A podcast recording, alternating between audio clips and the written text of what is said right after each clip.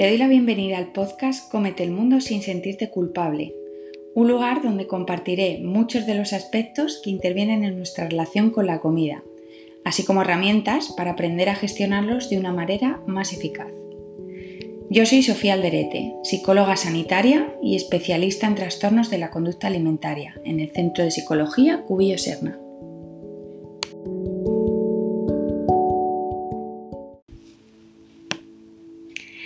Bueno, en este primer episodio me gustaría comentar un poquito, a ver, a qué llamamos problemas de alimentación. Me parecía interesante introducir así este podcast porque muchas veces cuando oímos hablar de relación patológica con la comida o no sana con la comida o problemas de alimentación, nos vienen a la mente pues los trastornos más graves, puede ser la anorexia, la bulimia, este tipo de trastornos, ¿no? Pues bien, eh, quería comentar un poquito esto porque en este podcast eh, yo voy a abordar todo lo que tiene que ver con nuestra relación con la comida. ¿no?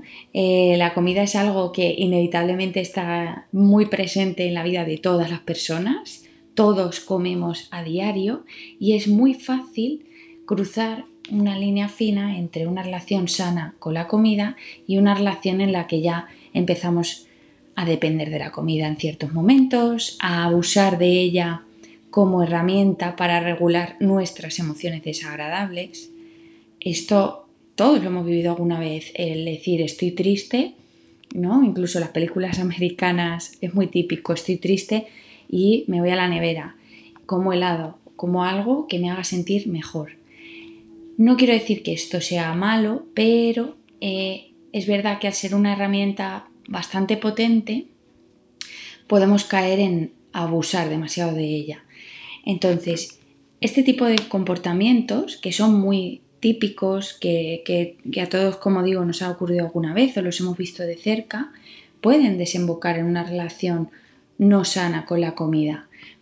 Incluso conductas positivas, como puede ser el ejercicio, eh, como puede ser em, el real fooding, el comer sano, eh, todo esto, si no lo utilizamos de una manera adecuada, se puede convertir en un problema y en un problema eh, importante a largo plazo, ¿no? Entonces, eh, lo que yo voy a abarcar en este podcast es todos, ¿no? Son todos los componentes de esta relación con la comida para que conozcamos qué es lo que nos lleva a comer, Em, dónde está el límite de lo sano y de lo patológico, qué señales de alarma nos pueden hacer ver que quizá eh, estamos teniendo un problema y podemos eh, o debemos hacer cambios para solucionarlo. ¿Cómo podemos conseguir una relación sana con la comida, en definitiva? ¿no? Que es algo que al final todos anhelamos y que nos gustaría porque es algo que, como he dicho al principio, tenemos que consumir cada día, ¿no? Eh, la comida yo siempre digo que, tiene una virtud y un problema. Y es que cuando tenemos una relación tóxica con la comida, em, no es lo mismo que cuando nos pasa con una pareja, con una amistad o incluso con una sustancia, con una droga.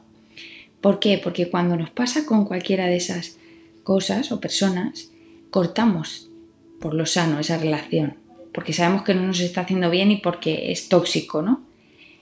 Pero con la comida no podemos hacer esto. Entonces, es muy importante encontrar ese equilibrio, ya que la comida nos va a acompañar a lo largo de nuestra vida y no podemos cortar por lo sano con ella. No sería bueno, de hecho, ¿no? Eso supondría ya un trastorno en sí mismo.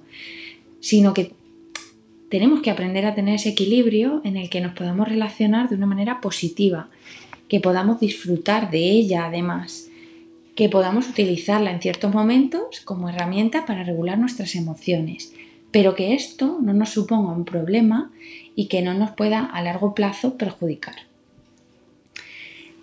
Pues en definitiva todo esto es lo que me gustaría abordar en este podcast. Poquito a poco iremos centrándonos en aspectos más concretos em, y luego pues iremos trabajando algunas herramientas que nos puedan ayudar a manejar eh, cómo es esta relación con la comida. Muchas gracias y nos vemos pronto.